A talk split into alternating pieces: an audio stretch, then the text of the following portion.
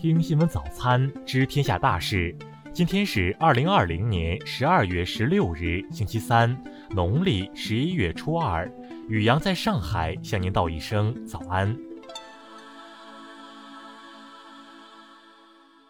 先来关注头条新闻：日本推特杀手被判死刑，曾在两个月连杀八女一男。据外媒十五日报道。通过社交媒体推特引诱并杀害九名受害者的日本连环杀手白石龙浩日前被判处死刑。二零一七年，警方在其公寓中发现受害者部分遗体后，将其逮捕。报道称，白石龙浩通过推特联系受害者，告诉他们自己可以帮助他们死亡，并声称自己会陪同他们死亡。这些受害者中有八人是女性，其中一名受害者年仅十五岁，唯一的一名二十岁的男性受害者在寻找女友的下落时被杀害。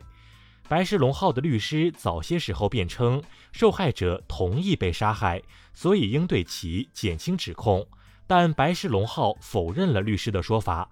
长期以来，日本一直是工业化国家中自杀率最高的国家之一。这一系列谋杀案促使推特对其规则进行了修改，规定用户不得促进或鼓励自杀或自残。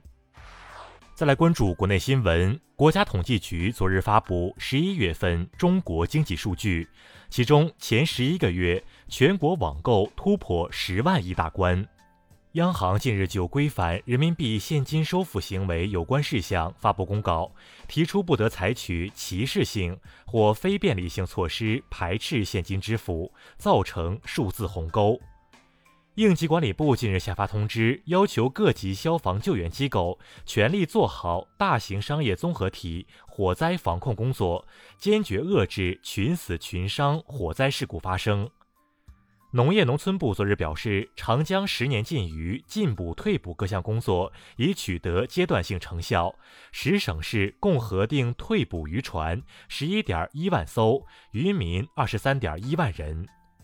教育部近日印发文件指出，不得把 SSCI、CSSCI 等论文收录数作为高校哲学社会科学教师招聘、职务评聘、人才引进的前置条件和直接依据。据商务部数据，二零二零年一到十一月，全国实用使用外资八千九百九十三点八亿元人民币，同比增长百分之八点三，延续了下半年以来的稳中向好态势。国家航天局消息，截至十四日二十一时，天问一号已在轨飞行一百四十四天，距离地球超过一亿公里，距离火星约一千二百万公里，预计明年二月进入环火轨道。香港特区行政长官林郑月娥昨日表示，香港在新冠疫苗采购方面取得突破性进展，但小部分别有用心的人恶意造谣，将疫苗政治化。她呼吁市民不要轻信谣言。再来关注国际新闻，美国各州十四日陆续举行选举人团投票，正式选举美国总统。拜登最终赢得三百零六张选举人票，特朗普获得二百三十二票。据美国约翰斯霍普金斯大学统计数据显示，截至北京时间十五日七时许，美国新冠死亡病例超过三十万。美国首席传染病专家福奇十四日表示，他有可能在本周内接种新冠疫苗，而且愿意公开接种，以鼓励更多的人接种。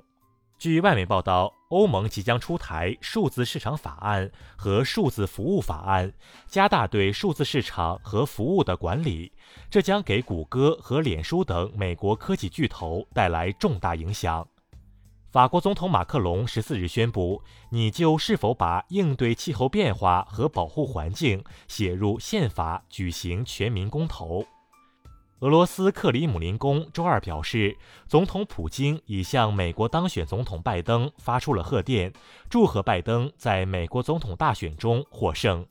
最新民调显示，日本首相菅义伟领导的内阁支持率较上月急跌十四个百分点至百分之四十二，不支持率为百分之三十六，较上月增加十七个百分点。新加坡总理李显龙十四日宣布，将于本月二十八日进入放松疫情管控措施第三阶段，但这场与疫情的较量离胜利还很遥远。